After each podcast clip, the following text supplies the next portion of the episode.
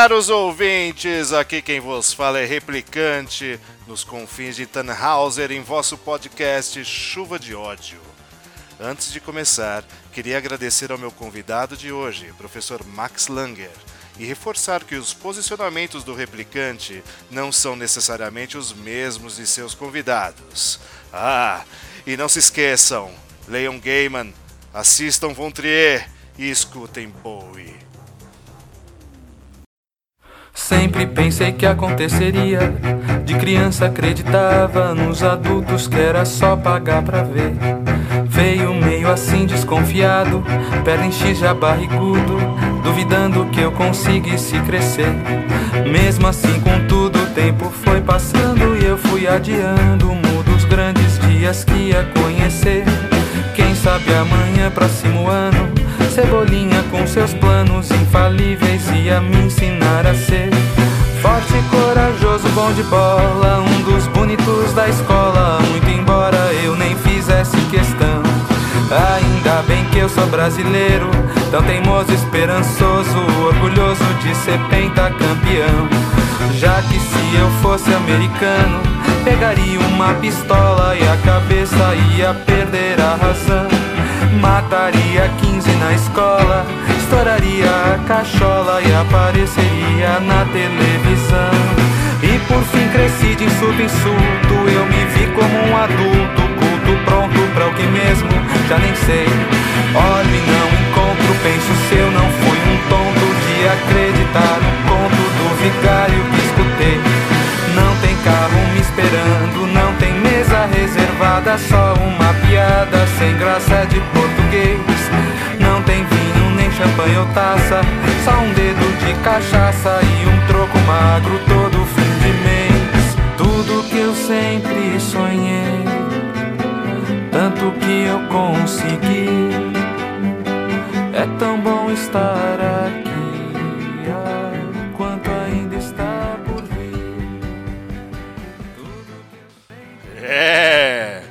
final dos anos 60 do século 20 marcaram uma enorme quebra de paradigma na sociedade como um todo. São nesses anos que temos o rompimento da tradição até então vigente para um pós-modernismo repleto de niilismo, hedonismo, relativismos e total falta da metafísica. As ciências, por fazerem parte da sociedade, óbvio, refletem esse comportamento. E talvez uma das ciências que mais espelhe isso seja a ecologia, a qual falaremos hoje, caros ouvintes.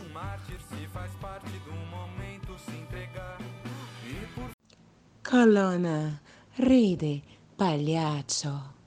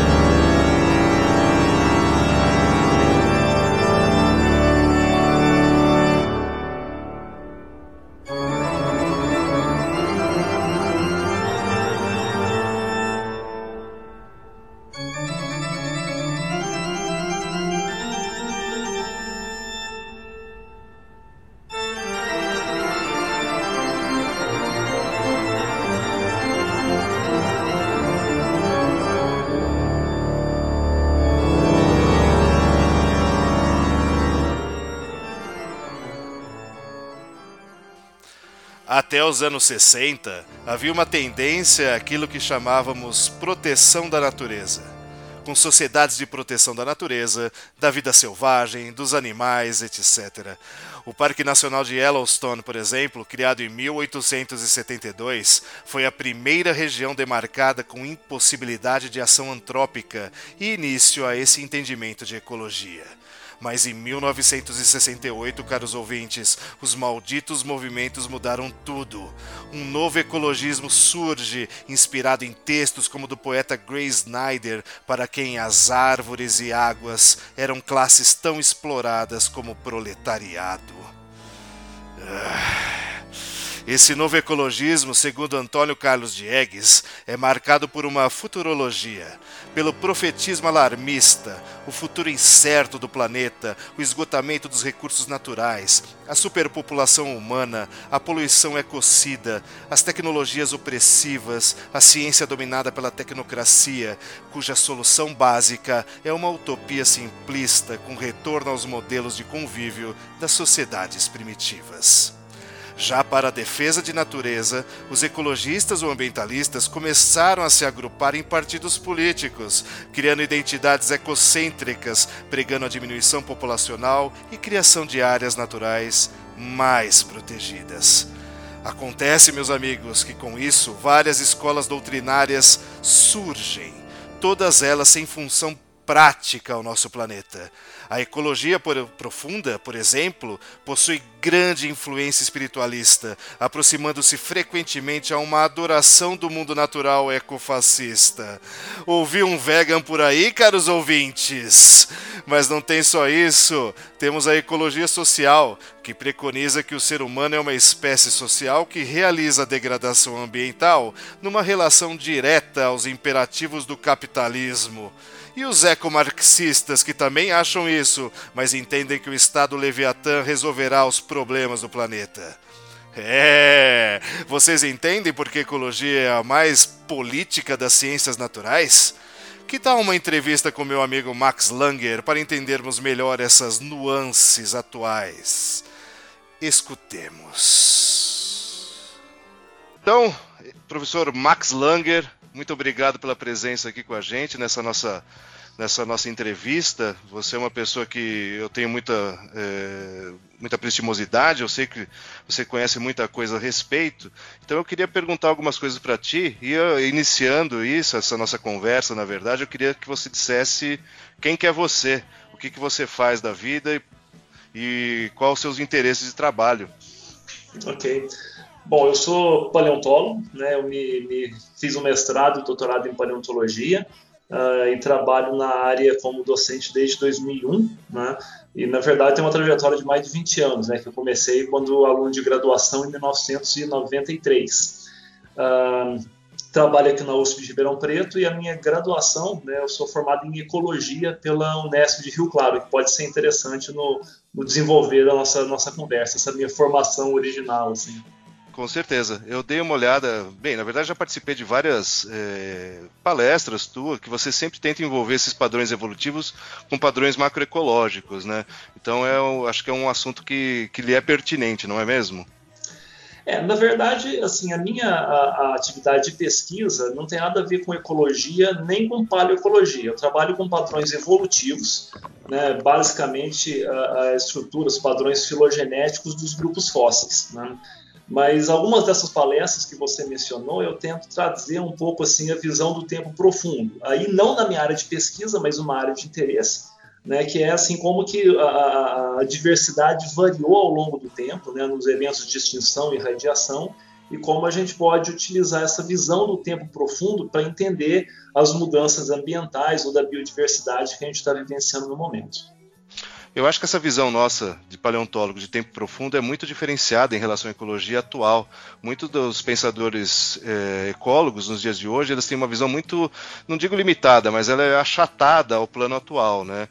Existe, por exemplo, é, vários filósofos que tratam sobre isso, e um deles é Scruton, que fala no, no seu livro Filosofia Verde que a gente, nos dias de hoje, a gente tem algum tipo de, de divisão, né? O nome pode mudar, mas basicamente seria uma divisão dicotômica, onde a gente tem uma, um pessoal que trabalha com ecologia mesmo, onde de forma individual é, tenta melhorar o, planeta na, na, atualidade, né, para sobrevivência, e a gente tem aquilo que ele chama de ambientalistas. Né? Esses ambientalistas teriam uma conotação mais ideológica, mais política, inclusive mais catastrofista sobre a visão é, ecológica atual. Ou seja, o homem é o, o, o, agente de mudança de tudo e é ele que está de forma é, né, destruindo o nosso planeta. Você tem essa mesma visão? Você tem alguma discordância em relação a isso? Como é que você vê isso? É, pelo o que você falou no início é muito importante. Assim, a visão do paleontólogo ela é diferenciada porque enquanto o neontólogo, né, que é o que a gente costuma usar o termo, entre os paleontólogos a gente chama as pessoas, os cientistas que estudam a, a biota vivente como neontólogo, né?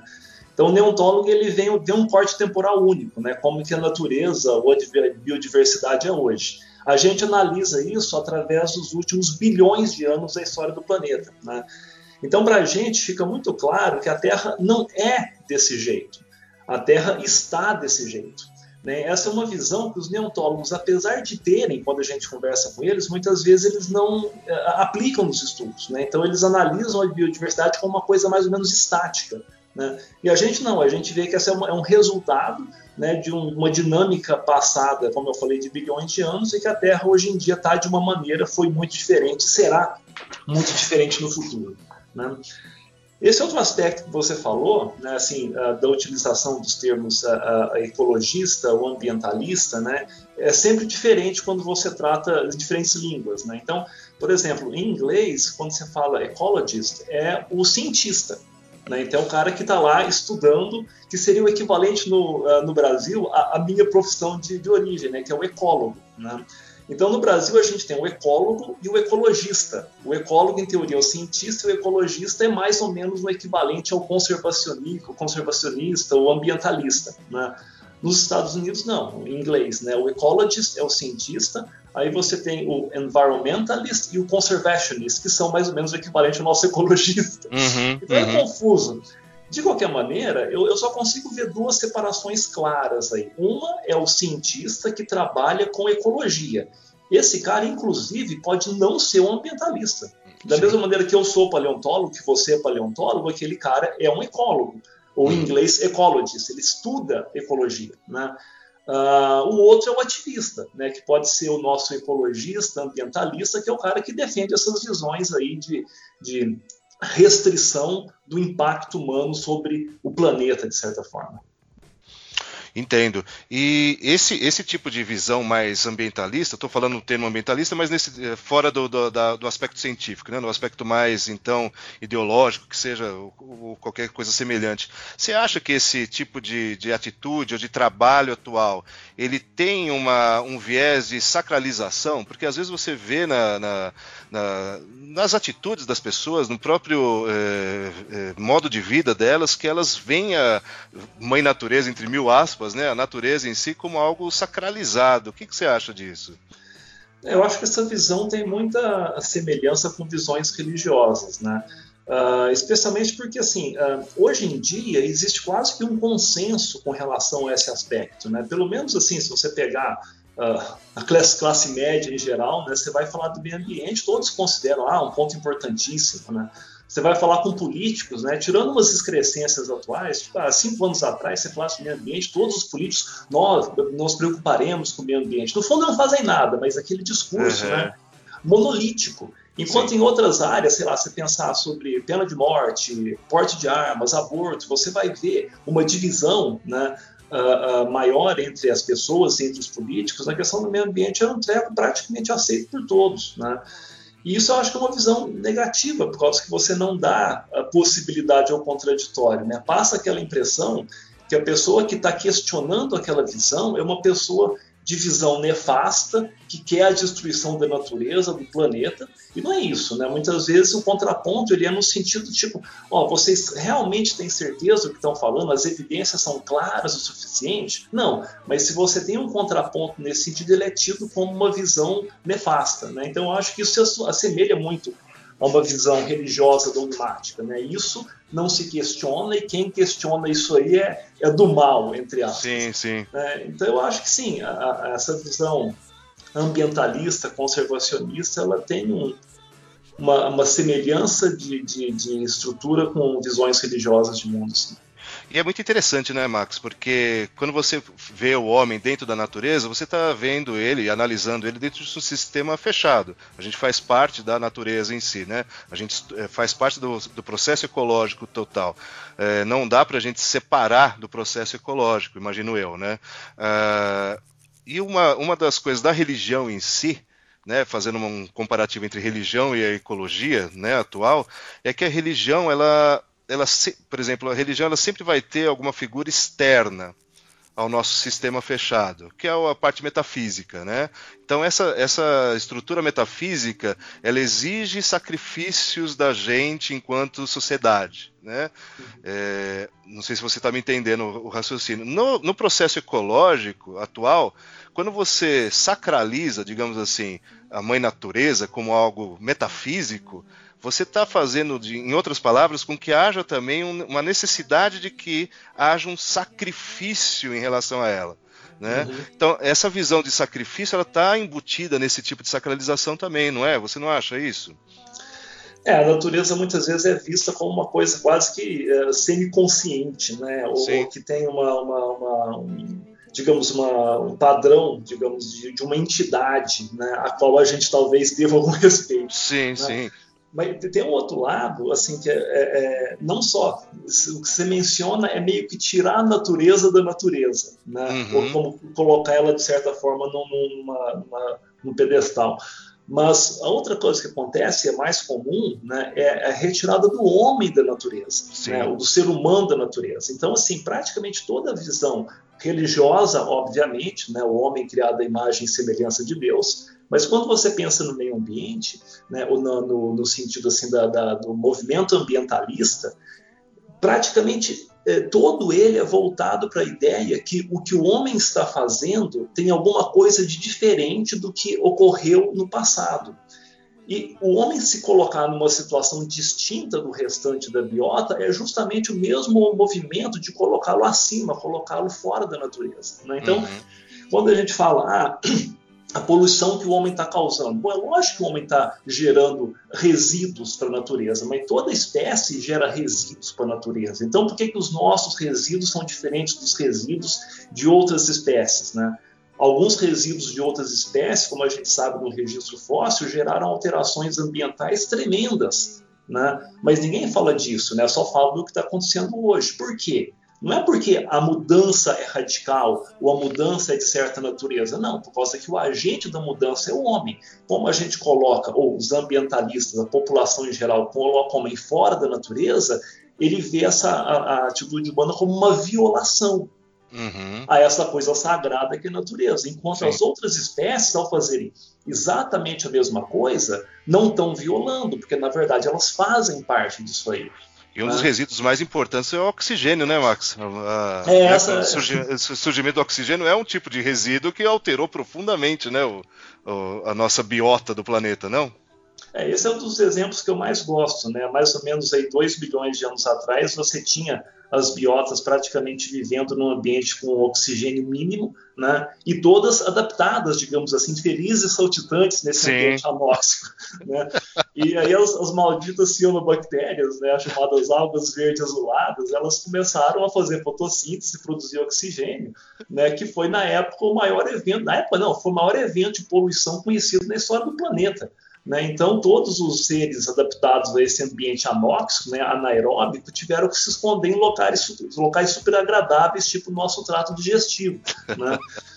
Mas ninguém vê isso como poluição. Né? Uhum. É uma alteração que é em graus de magnitude maior do que aquela que o ser humano vai ser capaz de fazer. Né? Mas isso é normal. Né? Sim, sim. E é, você... visto, é visto como normal. Você acha que naquela época as bactérias anaeróbicas gritavam Rodario para as outras ou não? Olha, se elas gritassem, elas gritariam, mas não ia adiantar nada, porque elas iam, as outras iam continuar produzindo oxigênio. Legal, olha, isso leva, leva um, a uma hipótese que você gosta de falar também, que eu gostaria que você desse um comentário, que é a hipótese Medeia, né? Ela é meio que oposta à hipótese Gaia. Assim, sucintamente, Max, para nós, o que, que significa isso? A hipótese Medea foi levantada por um paleontólogo americano, Peter Ward, né, e ele diz assim que os vários eventos de extinção que ocorreram ao longo da história do planeta, não todos, mas uma boa parte deles, foram causados por seres vivos em si. E um desses que levanta é justamente essa produção de oxigênio pelas cianobactérias. Então, mas ele vem com uma ideia muito esquisita, assim, por causa que ele diz que é como se a Terra estivesse conspirando contra você, contra ela mesma. Né? A ideia oposta de Gaia, onde a, a, Terra mais ou menos se perpetua, né, se, se equilibra, a visão dele é que a Terra está sempre se, se, se, testando, ou se, uh, digamos assim, se, se sabotando. Né? Eu acho que ambas visões são, são antropomorfizações do planeta, né? onde você não tem o planeta tentando se resolver, nem o planeta tentando se boicotar. O planeta simplesmente acontece coisas com planeta, com base nos ciclos uh, geológicos, biológicos. Né? Você não precisa uh, criar uma intencionalidade nisso aí. Né? Então, sim, de fato ocorreram vários eventos de extinção no planeta, vários deles foram causados pelos próprios seres vivos, mas você não precisa colocar nenhuma intencionalidade aí. É, na, é, você tem razão. Isso é sempre uma antropomorfização do planeta, né? Mas eu não sei, a hipótese Medeia, na minha cabeça, ela parece mais darwiniana do que a, uma, uma, estrutura de Gaia. Não, você, você, na verdade, você tem que. Se o planeta sofre alterações constantes, uh, são os mais adaptados que vão para frente, não é isso? É isso que a uhum. Medeia fala, mais ou menos, ou não? Porque na Gaia me dá a impressão que você está sempre se adequando às condições que a natureza está, né? Então, ou seja, você está se forçando a adaptação, né? Não sei, é, enquanto verdade... ser humano, enquanto ser humano, né? É, na verdade, assim, enquanto a Gaia dá ênfase para autorregulação do planeta, assim, uhum. problemas ocorrerão, mas de alguma maneira o planeta se autorregula de uma forma quase consciente, né, coisa que eu acho que eu não acredito, ele, ele, pode até se regular, mas obviamente não de forma quase consciente. O, a hipótese Medeia é, é, é, o contraponto a isso, né? É como se existisse algum movimento quase consciente de uh, uh, entropização, assim. Certo, você entendi. vai, na hora que você tem um momento de estase, alguma coisa acontece para romper aquilo. Né? Isso a gente vê várias vezes acontecendo, mas de novo, você não precisa imputar nenhuma intencionalidade. Claro, assim. claro, com certeza. Max, você acha que, mudando um pouco de assunto, uh, na, na, questão preservacional, né, nos dias de hoje, a gente tende, né, e a gente vê isso faz uns dois ou três séculos, uma, uma querência do ser humano de fazer bolsões assim imutáveis da natureza, ou parques naturais, ou parques da vida selvagem. Isso começou no, no século XIX, eh, no final do século XVIII perdão, no final do século XIX, início do século XX, lá nos Estados Unidos. Você acha, né, enquanto ecólogo, você acredita que essa, essa é, necessidade que o homem tem de criar bolsões invioláveis da natureza tem alguma praticidade para o planeta em si? Eu acho que tem uma praticidade, mas também é interessante pensar na motivação. Né? É, esses dias, por exemplo, eu tive, esses dias, alguns anos atrás, visitando a minha irmã em Hamburgo, na Alemanha. Né? E aí a gente estava nadando, estava né? andando por um lago lá, né? e estava cheio de cisnes. Né? Aí eu olhava para aquele, nossa, que lindo, né? Esses bichos aqui, não sei o quê, impressionado assim por ter cisne no meio da cidade, né? E, e depois conversando com ela, ela me dei conta que no inverno eles pegam os cisnes, eles, eles colocam num barco, levam para tipo um estábulo onde eles passam o, o inverno porque é frio, então se fosse frio eles morriam, eles iam embora. Ou seja, na minha cabeça ingênua, os cisnes eram nativos, eles estavam lá mesmo. Não, são pets da cidade. Né? Você tem centenas de cisnes lá no lago em Hamburgo que são pets, né? Então, é a mesma coisa de você criar um parque numa cidade, né? Então, beleza, eu acho que é legal, né? Dá, digamos assim, até as áreas verdes são importantes assim, para o micro, microclima das cidades, ter os animais ali livres também é um prazer, mas de um ponto de vista estético, isso é Sim. é importante, né? Uh, quando você fala em parques nacionais, efetivamente, a preservação de áreas nativas, um, eu acho que é interessante por vários aspectos. Assim, você pode ter efetivamente uma biodiversidade que pode ser utilizada para diversos aspectos, desde de, de, busca de fármacos, coisas assim. Então é importante, eu acho, você ter áreas nativas ricas em biodiversidade a serem preservadas. E também pelo aspecto estético, né? Assim, você as espécies nativas são, são bonitas, fazem parte da nossa cultura, né? Então é legal, por exemplo, que, sei lá, um tamanduá, uma onça pintada não seja extinto. Então é legal que elas vivam em suas, suas, suas áreas naturais, né? Então, eu penso nesse aspecto, assim, da conservação da diversidade eh, de espécies culturalmente importantes muito menos em termos de serviços ecológicos, porque esses seguramente requerem, digamos assim, uma preservação muito mais sistêmica né, do uhum. planeta como um todo, em grandes áreas, do que simplesmente num parque, numa área de reserva. Né? Então, assim, eu acho, eu acho uma iniciativa boa, mas não pelos aspectos puristas de preservação de um ambiente, porque na verdade isso não é possível, né? Você não cria um bolsão, ele segue interagindo com digamos, o restante do entorno, né? Uh, e nada fica isolado na natureza, efetivamente. É, isso é interessante o que você falou, porque realmente a gente forma esses bolsões, né? Não sei nem se a terminologia é essa, eu estou usando esse termo, mas esses bolsões, eles são, obviamente, eles têm contato com o mundo exterior, ele não é isolado totalmente, né? E às vezes parece que é muito mais uma questão estética do que científica mesmo a preservação desse tipo de, de estrutura. É, e se a gente for analisar, e você já, já falou isso nas suas palestras também, ele, o homem ele tende né, a criar uma natureza intocada, né? Ele tem uma visão de, de, de querer uma natureza intocada, né? É, um retorno ao Éden, assim, né? É, qual que, por que, que você acha que a gente tem essa, enquanto ser humano, essa necessidade arquetípica? Qual, que é, por que, que a gente teria essa, essa nossa, essa querência de voltar ao Éden, assim, né? De ter uma natureza intocada, assim, né? Uhum.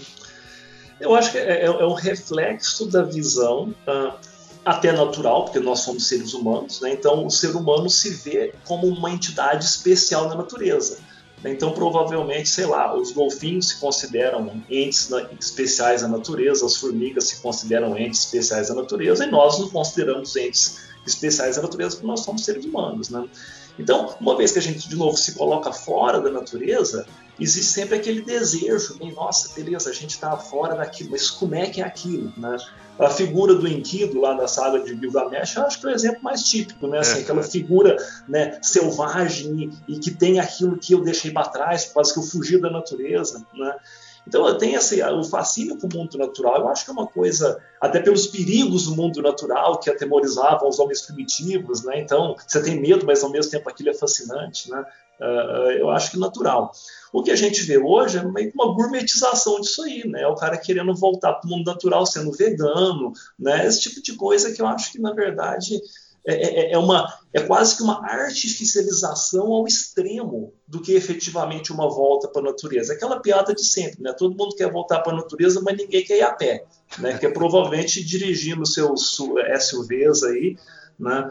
Então, assim, eu acho que essa volta para a natureza, como ela é vista hoje, pela visão ambientalista, é um treco mais artificial impossível, né? porque é. seleciona aspectos muito específicos que são palatáveis à nossa sociedade atual, do mundo natural, para aceitá-los, enquanto o restante é considerado, na verdade, eles nem, nem sabem que existe. É meio simplista, né, Max, essa visão, né? Você não acha? De retorno às condições naturais, assim, porque é um movimento que está aumentando nos dias de hoje, né? Como você disse, tem pessoas veganas, é, é, difícil você ver esse tipo de, de comportamento sem ter uma, uma conotação mais é, utópica, né? Eu acho que é, é impossível isso, não? Está faltando guerra, na verdade, né? Assim, essa, esse tipo de comportamento aparece quando até o planeta, a sociedade passa por uma época muito tranquila, né? Então você uhum. via esse tipo de situação aí no início do século XX, né? Até obviamente as duas guerras uh, chegarem com tudo e o povo começar a pensar no, no alimento, né? Não ser preso, não ser exterminado, né? Então, eu acho que assim, a nossa sociedade está vivendo, ao, ao, contrário do que muitos ambientalistas pregam, né, um momento de maior tranquilidade, de maior conforto, de maior estabilidade, que eu acho que a, a, a, pelo menos os últimos uh, poucos séculos aí já viveu. Né? Então, quando você tem essa tranquilidade, você começa a se dar o luxo de ficar com, preocupado com coisas meio frívolas, né? Tipo, se você vai ou não vai comer ovo, se você vai ou não vai comer queijo, né? Então, assim, é, é, é, eu, eu, entendo isso como uh, falta de problemas reais. Uhum. Tô, sendo, tô sendo meio escroto, mas. Não, é mas é assim mesmo. Acho que a gente precisa de, de ter alguns escrotos, senão não vai para frente. Mas o, só para terminar, Max, assim, é, você acha que esse tipo de comportamento, por mais frívolo que seja, né? Acho que o termo é esse mesmo. Às vezes a gente está tá perdendo a, a, a, necessidade de ter algo realmente útil, né? A gente está fazendo, perdendo tempo com outras coisas. É, ele dá uns reflexos, né, na sociedade, né, bem fortes, né? E a gente começa novamente, o ser humano ele tem essa necessidade de criar ídolos, né? de ser religioso e de criar ídolos, né? Então você cria, por exemplo, a mãe natureza como deusa super, né, atual, né, uma coisa mais pagã que existe no mundo, né? né, e ateus convictos acham isso, né? E você tem alguns ídolos no meio, né? Tipo a nossa querida Greta, né? A Greta foi uma pessoa que apareceu agora e que traz um monte de informações que eu gostaria que você comentasse. É, eu nem, nunca pensei da maneira que você colocou, né? Gaia no céu e Greta na terra, né? Pois é. Santa Greta, né, cara? cara, assim, é, é, não dá para analisar. Eu acho que a gente pode chamar o fenômeno Greta, né, uh, do ponto de vista da pessoa. Né? Ela, ela tem que ser analisada, na verdade, como, como, como fenômeno. Né? Sim, sim. Uh, a Greta em si é uma pessoa, uh, uma figura até, digamos assim, inspiradora, né? Tipo, eu fui uma criança, até falando um pouco daquele contraponto, né, da, da minha é, formação original, né, eu sempre fui uma criança ambientalista, né, e, e, e, por isso eu fui fazer ecologia, e eu era uma criança ambientalista numa época que o ambientalismo era completamente execrado, não existia isso no Brasil, eu sou do interior de Minas, não existia isso, né, falar em proteger o meio ambiente era um absurdo na época, né, e eu tinha essa visão. Então, se vocês me perguntar, nossa, enquanto criança, será que eu gostaria de ser ungido como paladino da, da, do ambientalismo, falar na ONU? Isso aí, nossa, é lógico que eu queria. Né? Então, assim, eu acho que ela está se realizando enquanto pessoa, né? E, e, eu acho que ela em si está perfeito, está fazendo o papel dela, né? eu acho que até a escolha dela como personalidade do ano da Time tá certo, porque se você pensar uma personalidade desse ano, Sim. independentemente de concordar ou não concordar, ela talvez seja realmente a personalidade do ano, né? O que me choca, na verdade, é, não é a pessoa Greta, é o, o que a gente poderia chamar então do fenômeno Greta. Uhum. É como pessoas começam a considerar essa menina né, uma, uma uma pessoa que possa efetivamente falar sobre aspectos ambientais climáticos do alto da sua mais absoluta ignorância, né? O que é normal para uma criança na idade dela, né? Então, assim, eu fico pensando o que, que os, os, os, ativistas de longa data, né, gente que independentemente de ser um ativista, não ser efetivamente um cientista, mas que está trabalhando nisso, está lutando pelas causas ambientais há 30 anos, de repente ele é colocado de lado e uma criança que resolveu há um ano e meio atrás que ia fazer uma greve escolar por conta do, do meio ambiente, que ela tem uma ideia absolutamente vaga do que seja, né, uh, é de novo levantada esse patamar. Tem gente né? que fala que nem é ela que quis isso, né? Que ela foi é. manipulada é, para isso, né? Pelos é, pais, né? Então é, é mais é, complexo do que a gente imagina, é, né? E isso eu nem levo em consideração, assim, pensando que tenha sido uma coisa genuína, que eu acho que até pode ter sido mesmo, né? Uh, o ponto é porque as pessoas uh, uh, não ouvem cientistas, não ouvem ativistas de longa data e, e, acham que uma criança pode dizer alguma coisa com relação a isso. Assim, é um absurdo que assim, uma criança é óbvio que ela tem que ser incentivada a tomar posições políticas, a se educar, mas num contexto específico, né, com seus pares, no colégio, né? E tem crianças também que trazem uma história única né, crianças, sei lá, refugiadas, crianças que passaram por abusos na infância. Então elas trazem uma experiência própria, real, de uma coisa que é alheia aos demais. Então essas, essas, crianças têm o que dizer. Né? Agora, a, a Greta não nos traz nada alheio ao geral. O que ela teme é aquilo que, em teoria, todos nós deveríamos temer, mas a gente não teme por causa que a gente não tem 16 anos. É. Né? Uhum. E assim, o ponto importante dessa, sacralização da figura é que ela levanta uma bandeira, voltando ao que a gente falou, uh, que é quase consensual. Então eu fico fazendo exercício assim, se ela estivesse levantando uma bandeira que não fosse consensual. Um uhum. exemplo que eu gosto né, é o exemplo do aborto. Né? Então, vamos dizer que ela fosse uma ativista contra o aborto falando ah, é um absurdo matar as crianças no ventre da mãe, eu sou uma das poucas felizardas que consegui nascer, etc. e tal. Você pode caracterizar uma Greta contra o aborto. Né? Ela teria esse respaldo todo? Não, porque as, as pessoas sabem que a questão do aborto é uma questão complexa e que a visão de uma criança né, não deve ser levada em conta. Né? Uhum. Agora, como a gente acha, a grande maioria da população acha que a questão ambiental não é complexa, por conta dessa visão meio que religiosa do ambientalismo, então ela só vem confirmar o que todo mundo quer. Por isso, ótimo, ela é sacralizada. Né? Então, uhum. Assim, é uma coisa complexa essa, essa, essa, esse momento que a gente está vivendo agora. E, de novo, eu acho a figura dela fascinante. Né? E eu sei lá, seria uma criança super feliz no lugar dela, tá fazendo o papel dela. O que me assusta são as pessoas, né, darem respaldo a isso. Isso é para É, darem respaldo e movimentá-la, né? Porque ela pode ser, né, nos seus 16 anos, totalmente manipulável, né, nas situações, né? Não sei, todos somos, na verdade, né? Mas é, é, é, muito difícil, é muito difícil. E Max, é... e você tem filhos? O que, que você acha que vai acontecer para eles nesses próximos anos? Você está tranquilo em relação a isso? Da ecologia, né? Eu falo, né? Dentro do, do questão ambiental. Ou você se arrepende de ter tido eles? é muito engraçado que quando eu comecei a dar essas palestras, assim, um, deve ter, eu tenho dois filhos, a Júlia de 12 e o Tito de 11. Né, eu comecei a dar essas palestras e eu não tinha filhos, né? Então a primeira reação, às vezes, ah, quando você terá filhos, você vai pensar diferente, né? Uh, eu não penso absolutamente diferente. Eu acho que eu estou preocupado se o Tito vai passar em matemática, se a Júlia tem algum crush ou não tem algum crush, né? Eu, eu realmente eu não estou minimamente preocupado com o futuro ambiental relacionado ao futuro deles, né? Uh, uh, o ser humano vai dar um jeito, cara. Assim, uhum. vou dizer, o, o, o, mundo vai ser uma, vão ser mil maravilhas? Sempre não. Sempre vão ter desafios, desafios ambientais que o homem pode ou não vencer. Em algum momento pode haver um, um colapso ambiental e o, o ser humano se extinguir. Paciência. Mas enquanto isso, as pessoas, cara, as pessoas fazem seu caminho, né? E eu simplesmente preocupado se eles vão fazer o caminho deles, independentemente do que está acontecendo em volta, né? E, e, às vezes eu fico até pensando assim, o mundo pós-apocalipse pode ser bem mais divertido do que esse marasmo, né? Então, cara, não, eles eles estão de boa, não estou preocupado não com tá, né? o ambiente tá. no entorno deles. Não. Tá certo.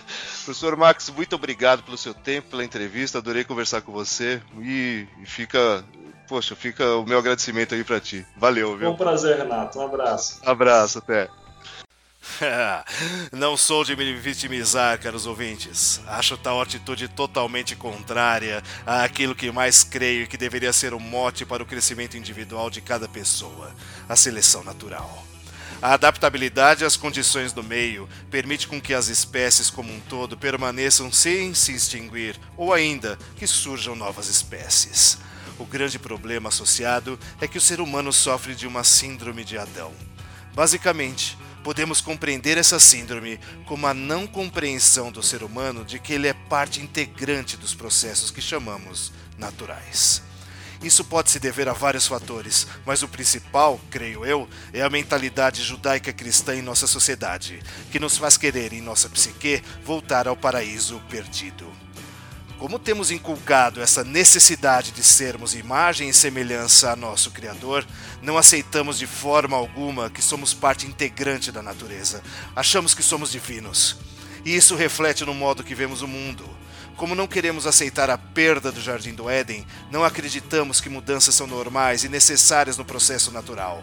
É a seleção natural sendo negada todo santo dia. Por isso odeio a vitimização é um reflexo da negação da biologia. Chegamos a um ponto que, quando bradam com sotaque sueco, vocês acabaram com os nossos sonhos, devemos perguntar: quem é o sujeito desta frase? Ah, ainda bem que acredito em seleção natural, amigos. E mesmo sendo jocosa, a natureza dará rumo certo a isso.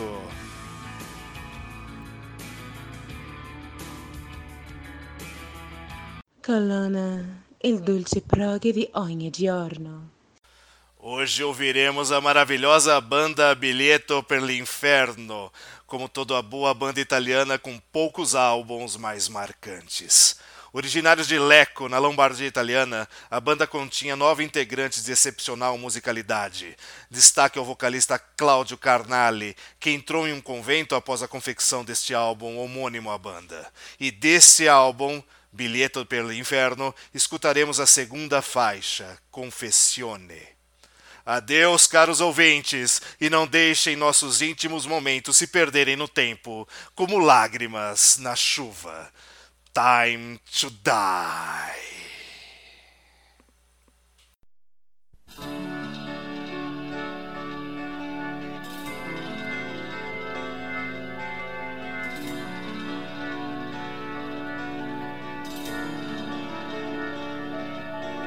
Racconta, tuo peccato, dimmi con chi, quante volte sei stato, hai detto bugie, hai fatto la spia, orsù perché induci, son frati sei.